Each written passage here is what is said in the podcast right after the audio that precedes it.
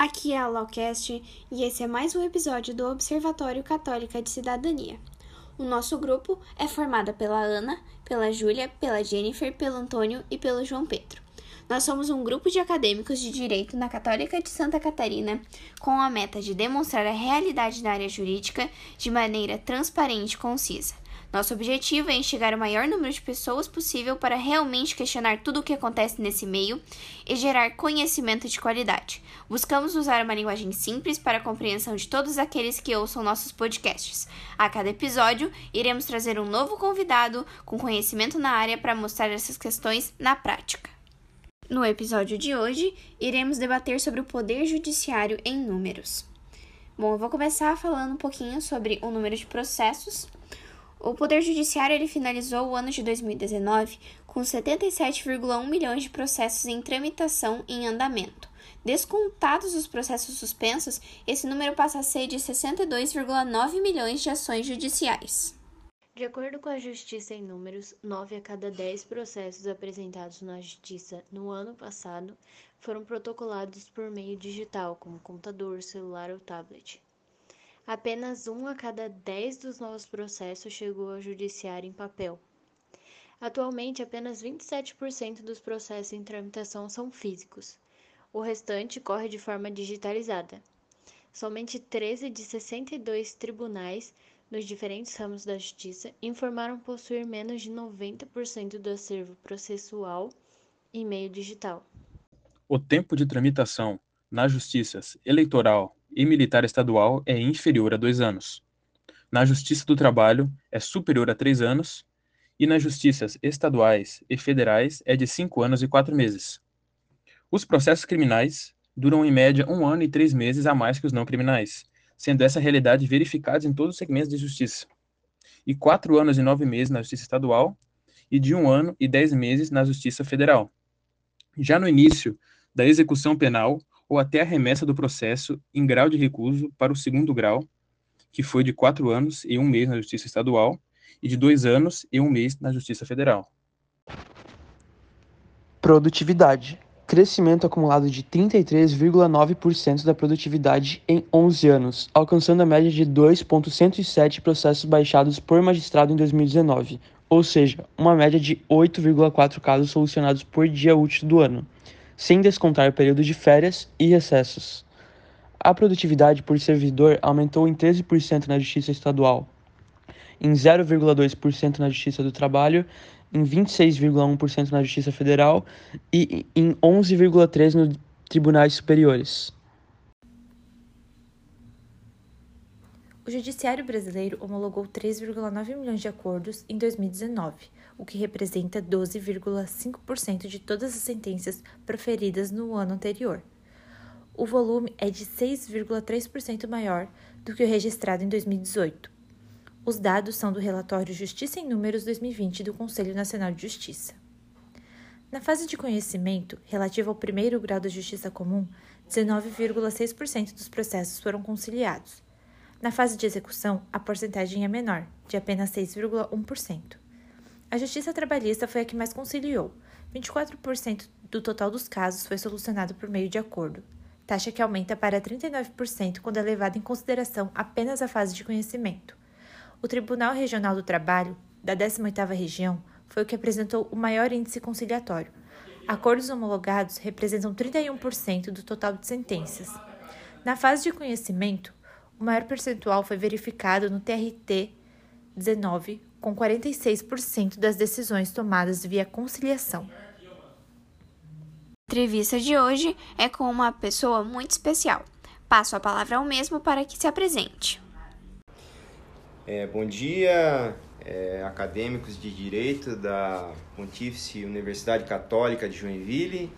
É, eu sou advogado, meu nome é Jonas Schatz, eu participo de um escritório de advocacia com outros sócios, a CSCB Advogados Associados.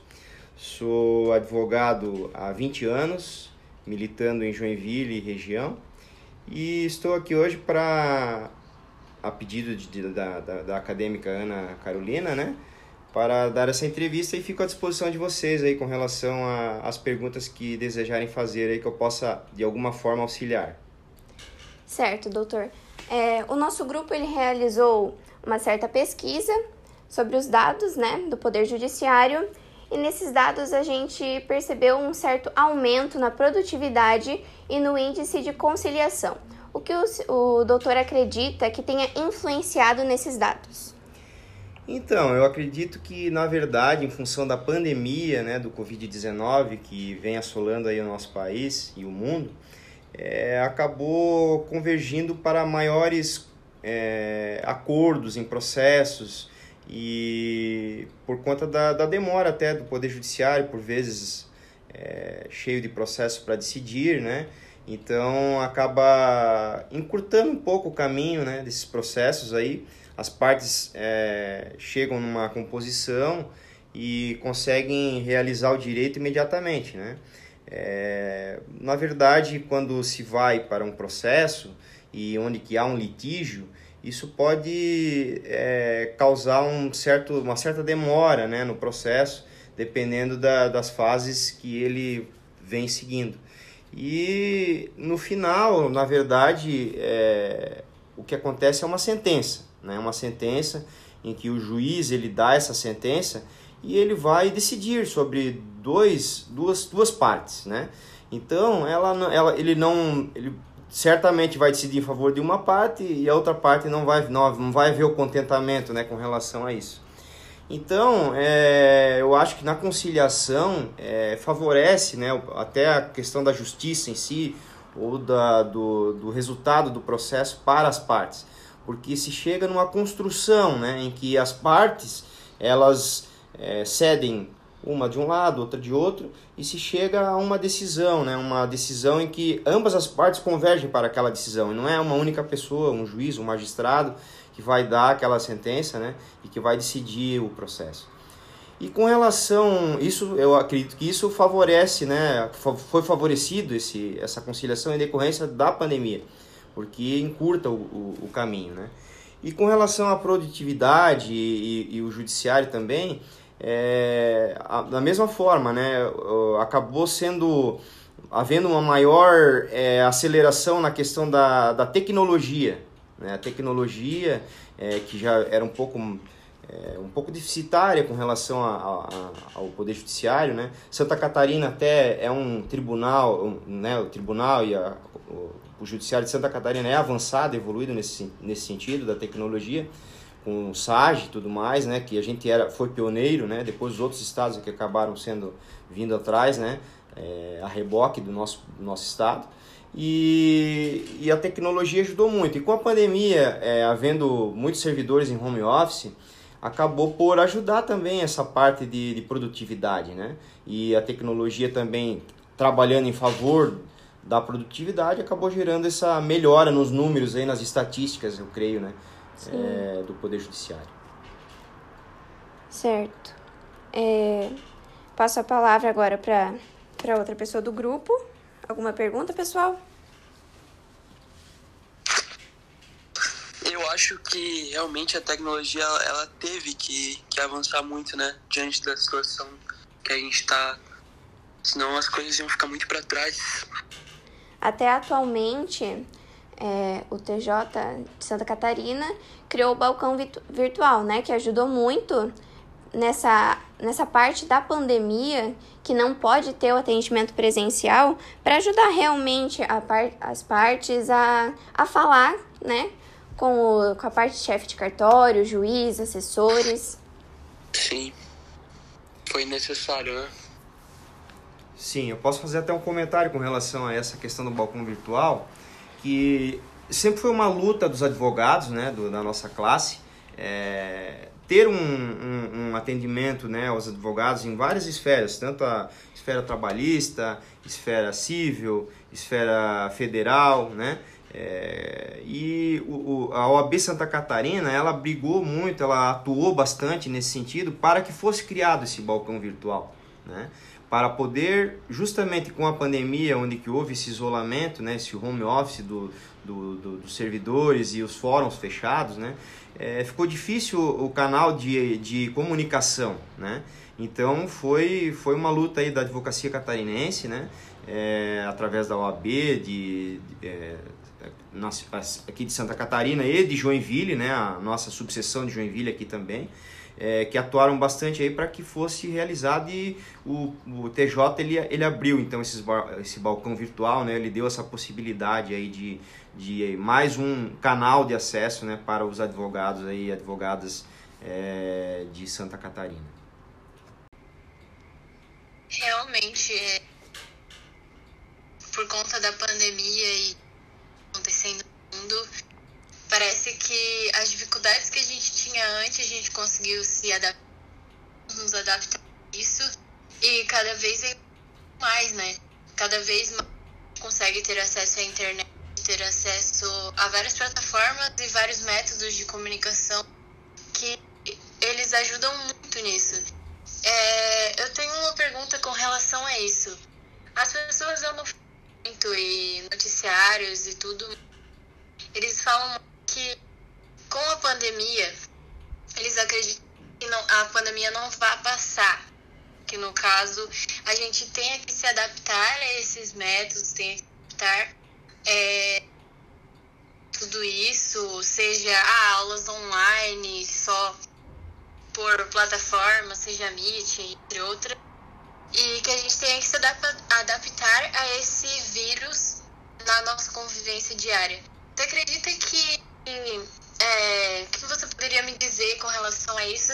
Que os melhoramentos que você acha que poderiam ter na sociedade e até no poder judiciário mesmo, com essas novas tecnologias, com esses novos métodos, você acha que isso poderia amplificar o nosso jeito de gerir o nosso Brasil, seja, enfim, você acha que isso seria um melhoramento, uma adaptação muito melhor ou poderia piorar, ocasionar, entre outras coisas? Sim, eu acho que é, a tecnologia que veio, né, é um com a pandemia aí que acabou sendo implementada, né, na verdade de forma mais rápida, é, ela veio para ficar. Eu acho que realmente, mesmo que acabasse hoje a pandemia, não ia se mais é, é, cancelar ou não utilizar esses meios tecnológicos que foram implantados, né? Eu acho que é, veio para ficar e é um mais um mais uma ferramenta, né, para se utilizar, né, na nessa na, na, no judiciário, né? No judiciário, no Brasil como um todo, né, não só no poder judiciário, é, até porque é, temos algumas é, repartições públicas, é, temos órgãos governamentais, temos é, os tribunais superiores, né? E tudo isso a tecnologia auxilia o acesso, né? É, fica melhor até para uma transparência, né? É, você ter como acessar os bancos de dados, estatísticas de processos, o que, que vem sendo julgado, que não vem sendo julgado, né? Como se pode melhorar a partir desses dados estatísticos, como se poderia melhorar, então eu acho que se pode se aproveitar, né? Para ver o que, que se pode melhorar, o que, que se pode implementar a mais, né?